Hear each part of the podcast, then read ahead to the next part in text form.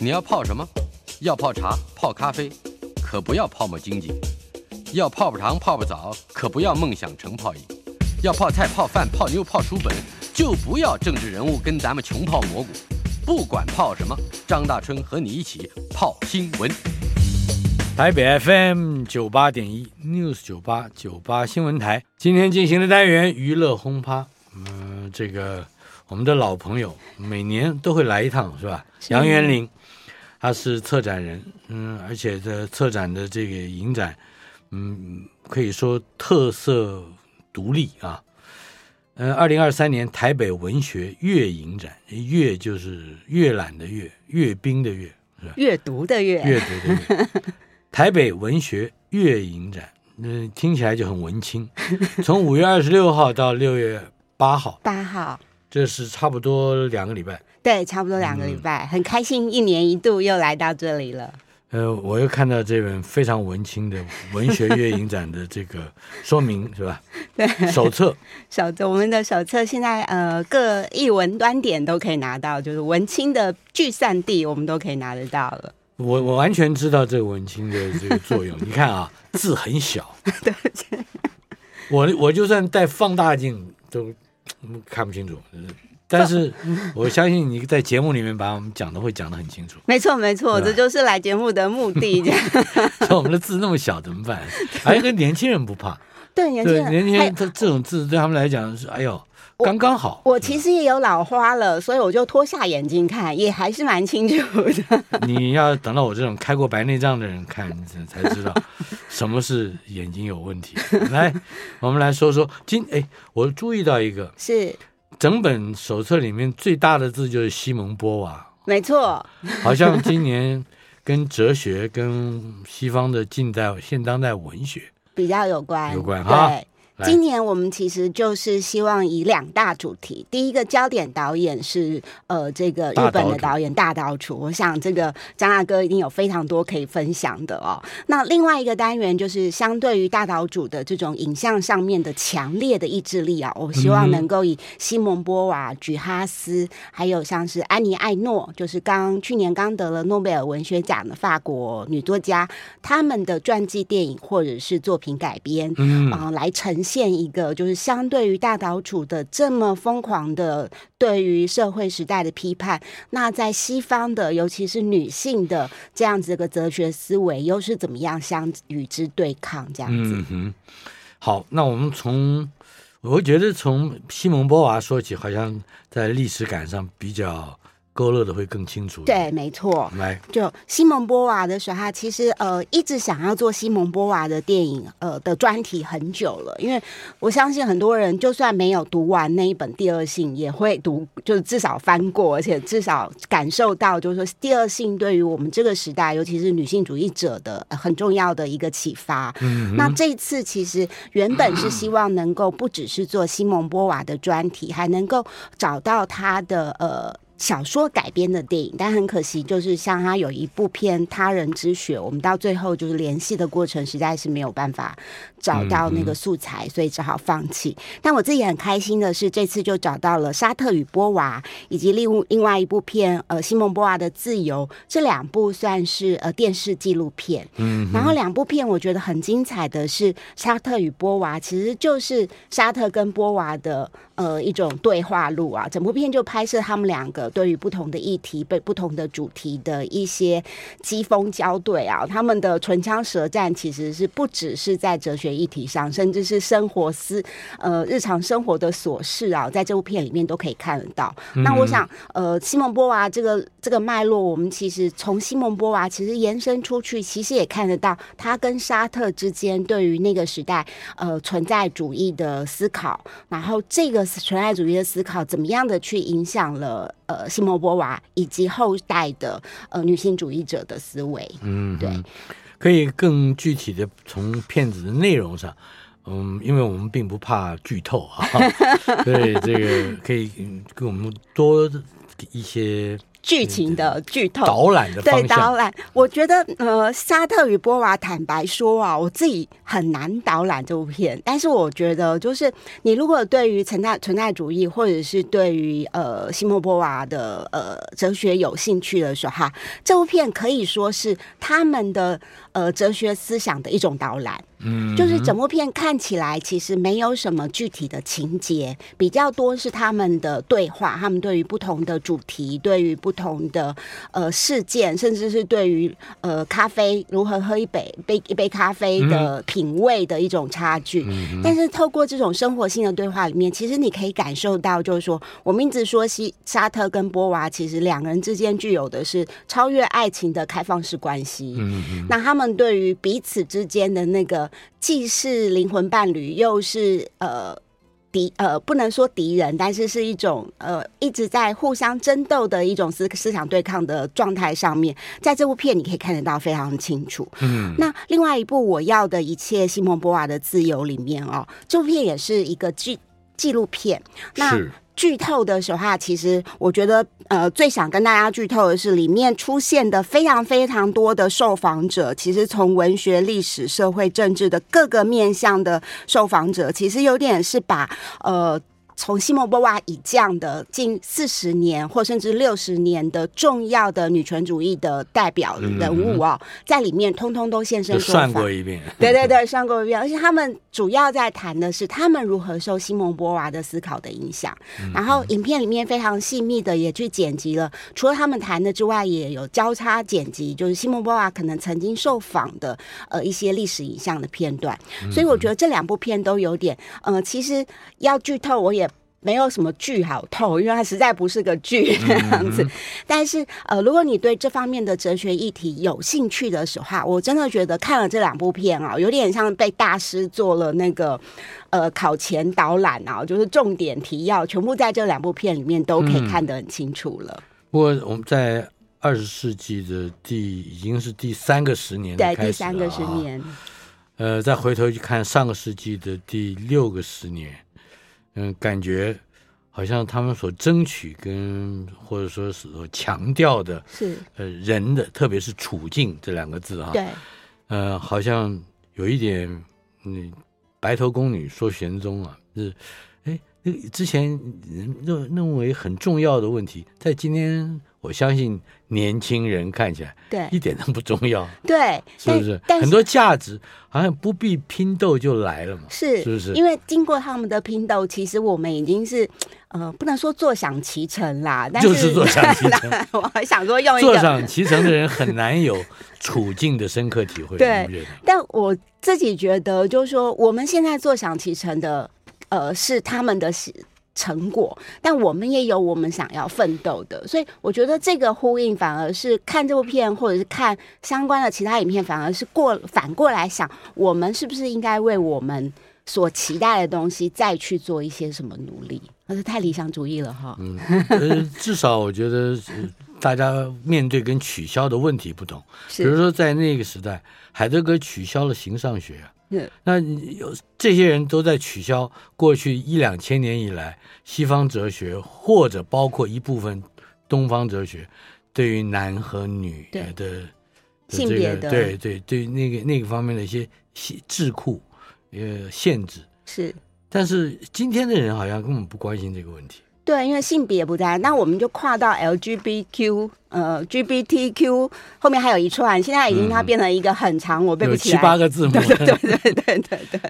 嗯，对，所以这个我觉得也是一个还是回到一个生理处境，是。现在的人不需要为呃自己的这个认知去和一两千年以来的人做奋斗，奋斗，对，是？他不需要去辩论那个，对对对。好，我们我我随后面翻啊，就翻到了沙特与波娃，还翻到了举哈斯最后情人。没错，这个听起来比更具备 文青的要素，不不，更具备八卦性。对，因为举哈斯的确是，其实所有的呃报道都在说，他其实即即使是七十岁了，他脸上的皱纹可能都夹死几只苍蝇了，嗯、但他坐在那边还是会有年轻的小鲜肉跟他搭讪这样子。嗯、那举哈斯的最后情人讲的，其实也真的是他最后的一段，呃。算是半公开的意识啊！这部这部片其实是根据一本对话录，就是我想谈谈举哈斯来改编而成的。是然后他改编的其实就是这个作者曾经有一个机缘巧合，跟举哈斯共进了呃，就是共度了几个晚上。然后他也不能说成为入幕之宾啦，嗯、但是其实就是因此而跟举哈斯有了比较亲密的接触。那还不叫入幕之宾？我们他们的肉体关系我就不确定。嗯 刚刚我今天一直用词本来是对的，但是我讲不能的时候就是 好像很怪，是吧？对 对对，又不应该去否认。对，不应该去否认，但是讲又不想要替他承认，对，又不想又不想那么直接，但是其实，哦，好，我的暧昧心态就表现出来了。是，但是这个所谓的入幕之宾啊，在这部片我觉得非常精彩的，其实是让我们看到了举哈斯的晚年，然后他的所有呃曾经企图的呃，比如说影像上的实验、文学上的实验，他对于他自己身世，他对于自己的呃女性书写的各种部分，嗯、都已经达。到一个完满了，那生命然后嘞，嗯嗯，所以当他碰到这个男子，然后他们之间开始有了对话。一方面是基于这个男子对于觉哈斯的崇拜跟好奇，另外一方面，我觉得也是觉哈斯自己在检视，那生命过去到现在，他留存的或珍珍贵的记忆是什么？他对于欲望的那个时候年老的他，他对于欲望的可呃本质又是什么？嗯，那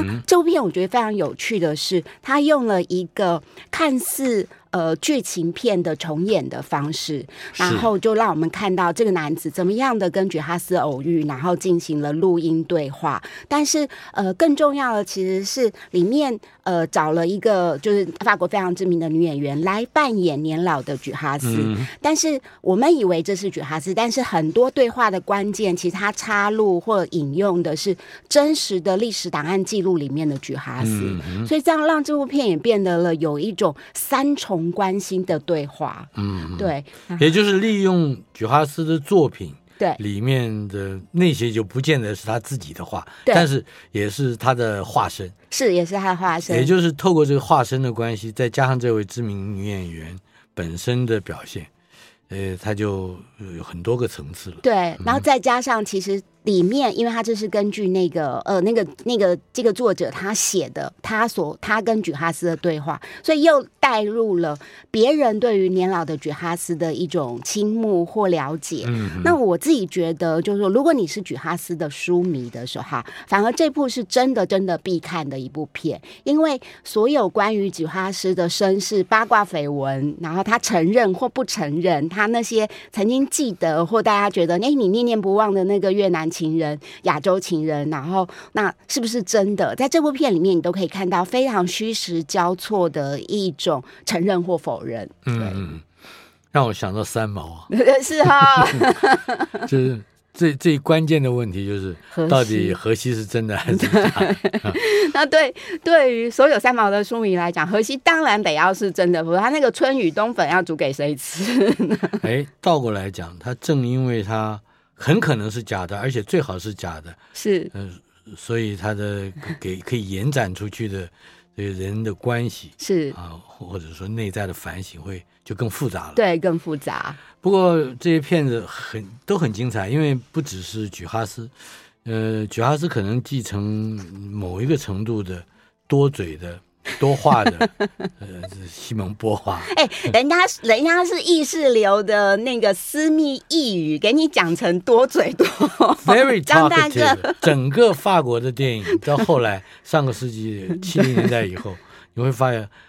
全全世界最多嘴的 电影电影就是法国电影，喃喃呓语，不一直不停的说 絮语，絮语，对对对，恋人絮语，絮语多美啊，变多嘴，牵长舌妇了，不该说的也说，是。不必说的也说，是，所以法国人就是多话哈。对，回头来看，不只是这刚才讲到的西蒙波娃和菊花斯，是，还有我想要先跳到雷奈，是《广岛之恋》，对。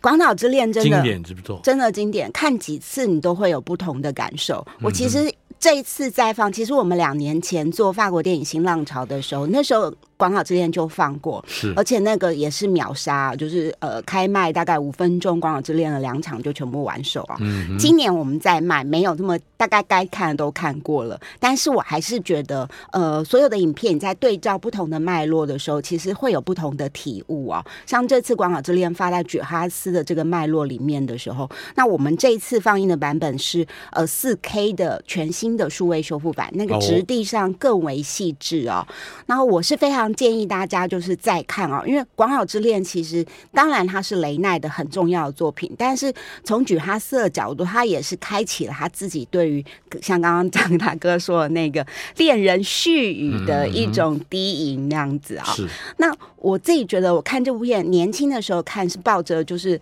呃膜拜电影大师、电影经典的方式看，但这几年再看，尤其是呃两年前的时候我自己再看，我就发现哎不对，这部电影其实。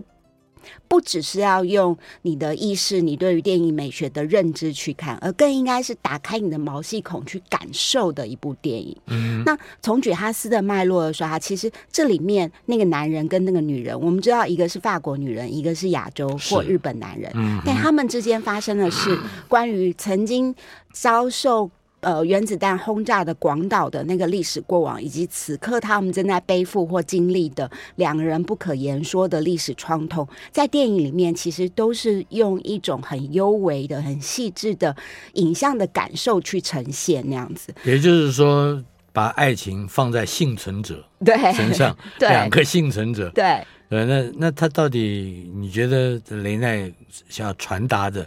最深刻的核心主题是什么呢？我。觉得是，其实爱与不爱都只剩下最后的这两具躯体跟他们寄放在两具躯体里面的感受了。嗯、所以这也回到雷奈跟举哈斯的片很迷人的部分，就是那个记忆到底是什么？记得的、不记得的？那人的爱情或人的生存生存价值是怎么样透过记忆去？存有它的本质在，这是我觉得好，越讲越文青跟玄奥了。但是这真的幸好男主角不是文文文学家、作家、诗人，他是个建筑师，他是个建筑师，他才对战后的重建可能会有一点 机会。所以我们看得到战后重建的一些残骸，但是我觉得思想跟记忆的残骸或爱情的残骸，也是这里面非常重要的一个本质。嗯，那就还有一点时间可以谈到。跟莒哈斯更密切一点的。印度之歌，印度之歌，这也是就是我觉得现在大家讲呃实验电影，实验电影，其实莒哈斯在一九六一年的时候，这部印度之歌改编自他自己的舞台剧，舞台剧嗯、对、嗯、舞台剧本，后来又先拍成了电影，然后舞台剧也是后来呃很近呃大概过了十几年后再拍成舞台剧。那当时的这个电影其实我觉得非常有趣了，它又是又是充满了张大哥说的这个自我的呢喃絮语这样子啊、哦，嗯、但是。这个絮语其实环绕了这个女人的不同时期，然后甚至在声音的层次上，她故意用了呃四个不同的音画不同步的分轨，去呈现这个女人在这个大宅里面游走，她游走于这个空间里，但这个空间既是过去又是现在。所以我觉得举哈斯自己当担任导演的这部《印度之歌》，其实某种程度是比呃去年在马伦巴更为私密而幽微的去呈现。呃，法国就是左岸派，他们对于所谓空间记忆跟自我生命的一种历史的书写。嗯哼，对。那么，亨利·科比，科比为我们带来的。长别离，那这部也是我其实呃，这部其实相较于这也是莒哈斯的剧本吧？对，这也是莒哈小说，莒哈斯的小说改编的。然后这部长别离是我们这次其实很难得的邀到，这也是传说中的莒哈斯的作品啊，就是传说中的影片，因为因为素材的关系，一直没有办法在大荧幕上看到。然后我们这次真的找很难得的找到了这个数位的经典版哦。嗯，那这个片其实呃是相较于莒哈斯的其他作品，它在剧情。情跟细节的轮廓上是比较完整。如果大家害怕看太多所谓多嘴的法国女人的 电影的话，这部片可以给你比较清楚的剧情的轮廓啊。嗯、那但是故事其实也还是延续举哈斯一贯的对于记忆跟爱情的一种探讨啊。他故事讲的是一个女人，她在战争的时候，她的呃先生失踪了。对，就是这先生不见了。对，但是陌生人又出现了。对，陌生人他就怀疑陌生人是他的老公，因为长得非常像。这个这个不，这个太有趣了。对，就是你只能说你再像吧，你也知道他不是你老公。对，可是。哎，但是因为我觉得这个很美，耶，就是 张大哥笑得很诡异，但是我其实觉得这对好了，对我这种女生来讲，就是啊，因为十年过去了，你爱的人一直不见了，但是你脑中一直存有对于这个爱的人的回忆，然后看到一个形似的人的时候，你就突然想要在这个人身上寻找寄托，把。自己的那个爱情在他身上投注在他身上，结果慢慢的有发现，哎，这个男的真跟记忆中的那个老公好像真的生活方式越来越像，越来越像。但是是不是他是他的时候他怎么办？不是的时不是的话又怎么办？然后自己反而在那种纠纠结的过程中，所以。这个记得或不记得的过程，其实是我觉得哦，莒哈斯电影里面，其实透过他的喃喃自语啊，或者是诗意的写实、诗意的叙述是非常经常出现的。但透过这部片，它其实是就直接的让你看到两个人对于记忆的争辩。然后这个男的因为失忆，他也不见得谈过爱爱情了。你讲的太复杂了，我告诉你，就是这个人是我丈夫吗？哎。宁可信其有。另外，在这里报告一件事情：我的说书啊，这个说书的节目包括《三国风流》和《大水浒》，现在呢已经在滋滋线上听上架了。现在就可以到滋滋线上听，孜孜不倦的滋滋，来搜寻张大春说书。即日起到五月三十一日，嗯，到月底买的话会有六折。另外，如果在六月底以前同时买两套。哎，两套说书的朋友就可以参加抽奖，嗯、抽到什么呢？抽到手写的藏书票或者是书签一份。这里娱乐红趴单元访问的是二零二三年台北文学月影展策展人杨元林。元林，呃，我我们还没有谈完举哈斯跟西蒙波娃，是、呃，但是大大岛主在后面等，对，大岛主我们让他排一下队好。刚才讲了长别离。是，呃，那那也是你觉得非常感动的，对，因为我刚才废话太多，所以你可以多讲一点。没有，但是我我刚刚中间听。张大哥说要用喜剧的方式来看这部片的时候，不，是好多部都是这样，不是只有这一部。就发现哇，我一向都是以诗意、浪漫、优雅、文学的方式看莒哈斯电影，没想到可以用喜剧的方式来看，这真的是好吧？另外一种人生的应该说是不太成功的喜剧，而且 天哪，还不太成功。对，但是它有撞击力。这个撞击力就是一个人到底要诚实的面对自己的记忆。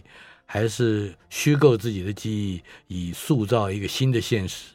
这个，我想，嗯，可能是是两套辩证，是每一套的边缘都是喜剧。是是，我觉得我不要，我要抛弃那个边缘，我要往中心去，我要往警局哈斯的中心去。但其实，不管你要用喜剧还是呃悲剧的方式来看啊，我觉得长白长别离都是一个蛮动人的电影啊。嗯、就说真的，就是呃面对战争战后的那种创伤跟阴影啊，他其实不直接谈战战争战后的失败，是但是透过一个女人的爱情的失败，或者是说，就像刚刚就是那个那个边缘的那个部分啊，就是说他一直把爱情寄托在这个流浪汉这个看似他呃的先生的这个这个男子身上，但是他到底是不是其实？或者是也好，不是也好，其实对这个女人来讲都是一种寄托了。因为就算是她这个先生也不记得任何一切的事情了，嗯、所以一切都是存在于这个女人心中了。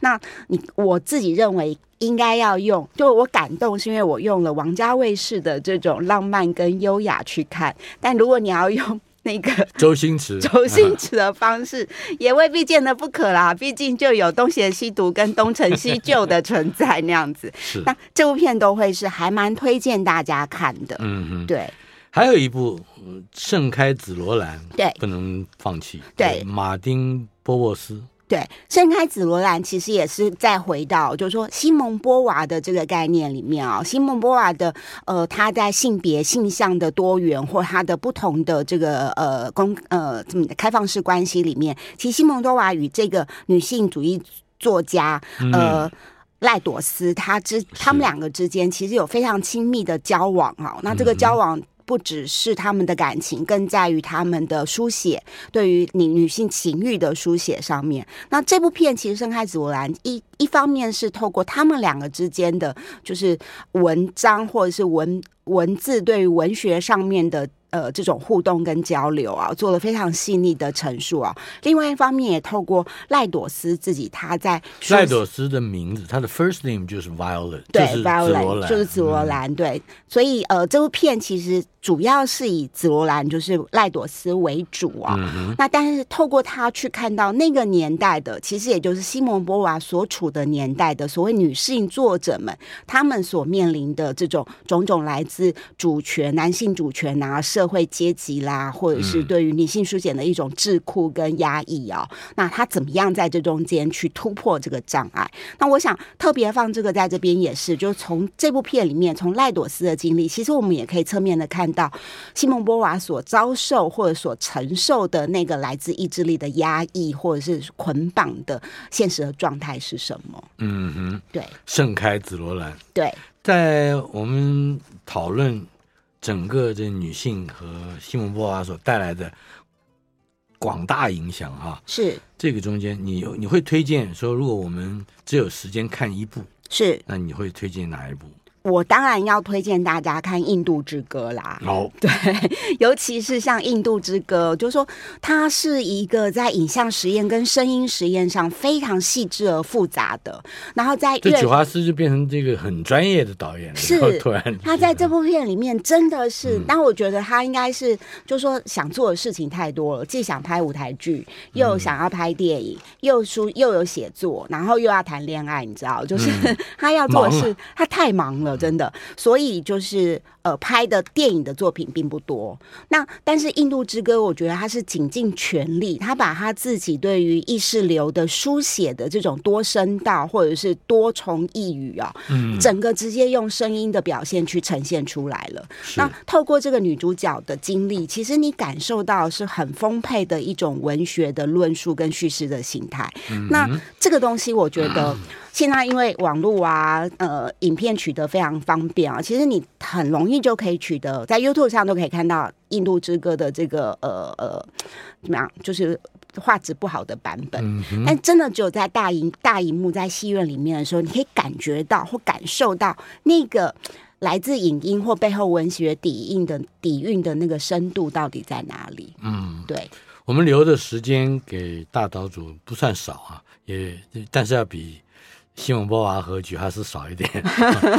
大岛主渚沙欧西嘛，是，这也是日本在近代非常重要的一个艺术导演。是，我认为，觉我认为他应该是对我来讲是最重要的，就是。他呃，日本新浪潮以来最重要的一个电影导演。想当年，我的同学在清大教书，是后来被称为 A 片教授的陈光兴，就在就是跟他的学生讨论这部片子，一战成名。对，感官世界，对不对？嗯、就是我想当年，我也是大概刚满十八岁的时候，被学长带到那个台大对面有一个呃都市空间 MTV，、嗯、然后就一群人大概十来个，在那个小小的房间看着一个那个还是液晶体。荧幕，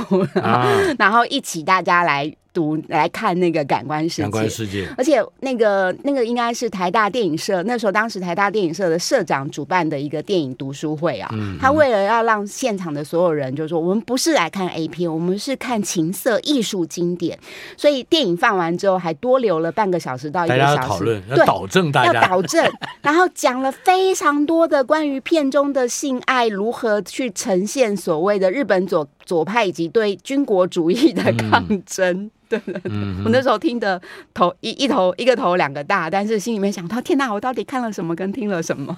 那后来有受到这些讨论的影响？是有有一点点啦，对不对？嗯、后来觉得，嗯，好，的确是不能用看 A 片的心情来看这部片，这样这样会污蔑了这部片。但我觉得很有趣的，其实是大岛渚在，因为他这部片其实就是被因为这部片而被告嘛，嗯。然后被告就是被告猥亵，公然猥亵，公然猥亵，对对对。那他在自我答辩的时候，他就他就认为我要答辩的不是是不是公然猥亵，他要答辩的是这件事情不是色情。嗯，对，我觉得这个这个他的态度就非常清楚的去展现，就是他对于电影创作里面的呃那个那个。所有的一切都要直球攻击的这样子的一个意志力的展现，那样子啊。那我非常喜欢他的电影，就是他都是用，就是我们我会觉得他是用以恶。以恶示恶，有点凝视深渊的方式，去用非常他的片子里面，大家如果翻一翻我们今年的这个剧情简介的时候，嗯、就会发现几乎每一部片都有呃犯罪啊、强暴啦，然后轮奸啦，嗯、然后呃呃殴打啊，或者死刑啊、连续杀人犯啊。嗯、我们在教稿的时候，我一个同事其实对呃大老鼠完全不熟，然后他在看这些简介的时候，他就说：“元铃。”今年的片会不会都是限制级呀？我说嗯，差不多。他说啊，天哪，我们今年的片真的是太突破尺尺度了。那我就心想，哎，其实我已经是挑了大岛渚比较不夸张的一些片了。不会啊，感官世界在的话，就就还算是夸张。感 感官世界是一个指标，没有办法。然后，所以我们只放了一场那样子啊。那我非常推荐大家看的是，其实今年大岛渚的单元的影片，我特别放呃放了他早期在松竹时期的电影，嗯，那松竹时期像是从这个青春残酷残酷物语，对他的呃，以这部片得到了当年的最佳新导演奖，然后到他对于呃所谓日本五零年代太阳一族的一个反呃讽刺跟批评的系列电影，嗯、像是白昼的恶魔啊、太阳的牧场这些。然后都是对于五零年代战后的这种呃歌舞升平啊，或者是太过正面阳光的呃社会呃社会假象，来做出一些他的抨击跟批判。嗯、那同时，我也我也。呃，选映了他离开松竹电影公司之后，因为他当时其实是跟松竹电影闹翻啊，松竹不断的要干涉他的拍摄内容，然后连他片名都要干涉这样子啊、哦，嗯、所以他闹翻了之后，自己就出来自主这个创造社，然后也带了一大群的这个所谓松竹的新锐导演，他们也就从此开启了这个日本电影新浪潮的呃这个浪那个创作风潮啊、哦，嗯，那。这个这个时候的作品，像是这个《绞死刑》啦、《仪式》啊、《少年》这几部片，那以及他后来其实有跨国合作的，像是《感官世界》就是跨国合作的作品，还有他的我们很好，我觉得很有趣的是这个人兽恋的作品《马克思我的爱》啊，都在这。我们暂时停在这里，对，稍稍休息一下。我一听到人兽恋了，我觉得我们应该进到广告。对，我们可以等一下再来。呃，再等会儿我们回来可以先从。被改了名字的麦歌少年说起。好，台北 FM 九八点一 News 九八九八新闻台，呃，娱乐轰趴单元，再提醒一下我们的朋友们，五月二十六号星期五到六月八号星期四是二零二三年台北文学月影展，策展人杨元林在我们的现场，元林啊。大家好，我们我们今天介绍的这两个大呃巨擘巨擘跟主题，嗯、呃，西蒙波娃跟女性议题的啊，举哈斯以及大岛主是，所以有女性的，是也有感官的，光这两个名词就可以卖票了，是就卖的不错，谢谢大家。大岛主出生的时候，他是卖鸽子的。对，其实大岛主，呃，其实从他的第一部片就可以看出，这个导演是非常非常具有这个冲击性的啊。他其实是不安于世的一个导演啊。嗯、然后在当时，其实呃，所有的年轻导演都要进就是松竹片场啦，就三大片场来工作。那当时呃，赵老鼠其实是在松竹片片场是被。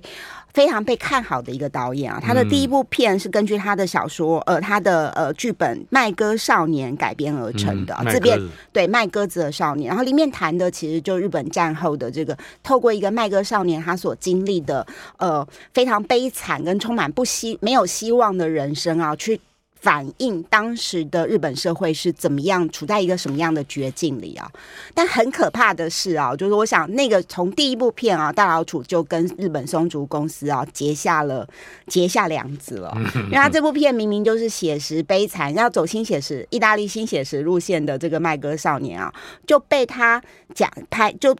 因为片场就觉得这个片名太太没希望了，就硬把它改成《爱与希望之街》啊，所以街道的街，街道之街，这条街子上住的麦歌少年，其实是充满了堕落啊、犯罪啊、没有希望的。所以一个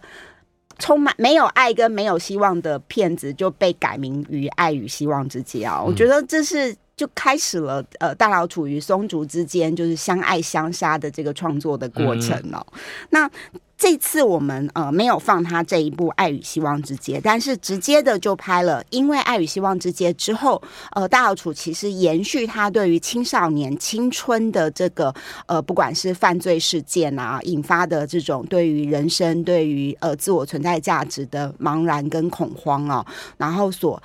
导致的各种犯罪的事件哦，所以、嗯、呃，《青春残酷物语》其实是呈现了这个部分啊，这是当年的大名片哈。对，然后到现在为止，其实你讲到大老楚啊，就是《感官世界》跟《青春残酷物语》啊，嗯、一个是后来的呃中年的一种自意对于情色与身体的一种放纵与反与反叛了、啊。那《青春残酷物语》其实青春的肉体。虽然青春，但是虽然充满生命力，但是它其实已经是呃一种对于当时社会的一种直击跟反抗了啊、哦。嗯、那这一次我觉得非常有趣，大家有兴趣的时候，哈，其实还蛮推荐大家看，像是《太阳的牧场》啦，《白昼的恶魔》这些片。那这几部片都是在呃。大老楚在松竹时期的作品啊，嗯、那在主题上其实有别于当时松竹的比较家庭啊、家庭通俗剧的这种创作啊。大老楚在当时的作品就已经直接的以犯罪，或者是对于呃这种浪荡的青年或青少年之间的这种呃走跳人生啊这些的，他们真的是每天都无所事事，然后喝酒闹事。但是在这个喝酒闹事的背后，大老鼠希望大家看到的是，这每一个犯罪都是来自于社会结构性的问题。无所事事的背后是有所抵抗或有所 反抗，是，是包括。日本春歌考，对，Sex，The Song of Sex，对，呃，几个妈被大学免考逼疯掉的小孩，对不对？然后耽溺于这个性爱之中。说说这个故事。对，这部片很特别的是，大家如果知道像一丹十三啊，然后一丹十三的最佳女主角宫本信子的时候，嗯、他们也是在这部片，他也是第一次跟大岛主合作啊，他们两个在这部片里面就担任主角啊。是、嗯，这里面讲的就是真的是一群就是没考上。的呃大大学就是应届生哦，那他们四个青年们之间就是血气方刚，然后应该说我们现在讲的说啊精虫冲脑啦，嗯、然后但是呃就是找不到正规的管道去发泄，所以他们把这些这些经历没有正规的 管道，他只要发泄，他就不是正规的管道，也是也是，是不是？那那个发泄其实。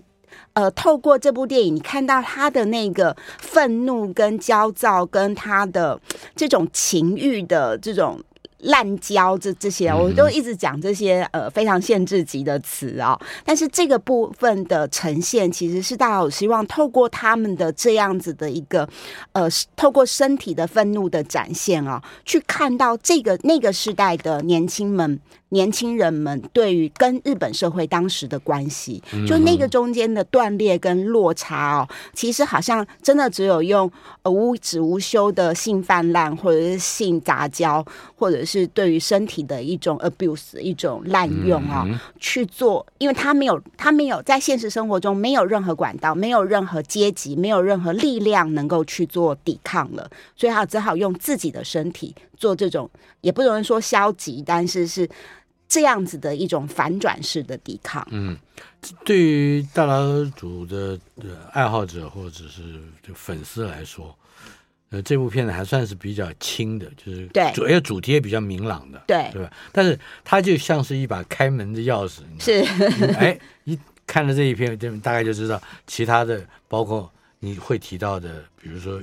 呃绞死刑，对绞死刑，嗯，这大概都能够有豁然开朗的。是前面因为都还至少在主题上，都还看得到青少年，看到他他们肆意、嗯、呃肆意妄为的一些生活途径、生活形态那样子。哎，这个日本春歌叫叫做日本春歌考，对，他应该就是白鸽少年的。后续版对戏版？对 对对对，白鸽少年那条街，嗯、后来就变成春歌街，变成春街，对对，变春街了。那我自己觉得，大家如果时间有限的时候，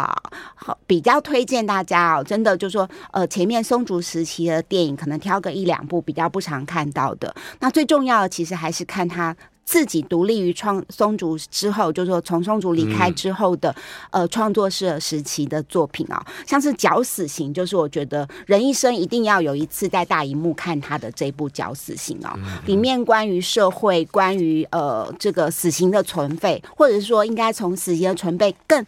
更往内里去推。论就是人的呃身份地位价值的存在的本质到底是什么？透过这部绞死刑啊，都可以非常清楚的看到。那这部片其实我也觉得也承载了呃大岛渚一贯以来非常多的故事的元素啊，比如他对于日韩的移民跟这个文化的种族的交流，呃，这个这个密接的关系非常的呃，在日韩人的被。虐待或被歧视的这这个样子的事件，他非常的关注。他对于所谓的死刑、所谓的阶级斗争、所谓的呃日本的主权阶级对于低下阶层的一种钳制，所以这部片其实有点用一种呃幻想喜剧、黑色喜剧的方式去谈一个本来应该已经受到绞刑、应该要死掉的一个受刑人，他是一个呃犯罪的连续杀人犯的犯案者啊，但他。应该要死掉，结果脚脚绳脱下来之后，他竟然没死。嗯、那根据法律的记规定，就是他如果不认得或不记得他的，他没有自供，没办法自述他的犯罪历程的时候，他就必须要重新接受审判一次，因为他。在那个受绞刑之后没有死，所以整个过程就是现场的所有法官呐、啊、呃受刑人呐、啊，嗯、或者是呃这些阶级的代表啊，不断的用各种的证据，企图去让他回想起他所犯的犯罪。嗯，然后这个其实我觉得某种程度就是又来了，就是举哈斯的关于记忆的主题，为什么在大岛渚又出现呢？只不过这里真的是用喜剧的方式，对呀、啊，是喜剧啊，而且是非常。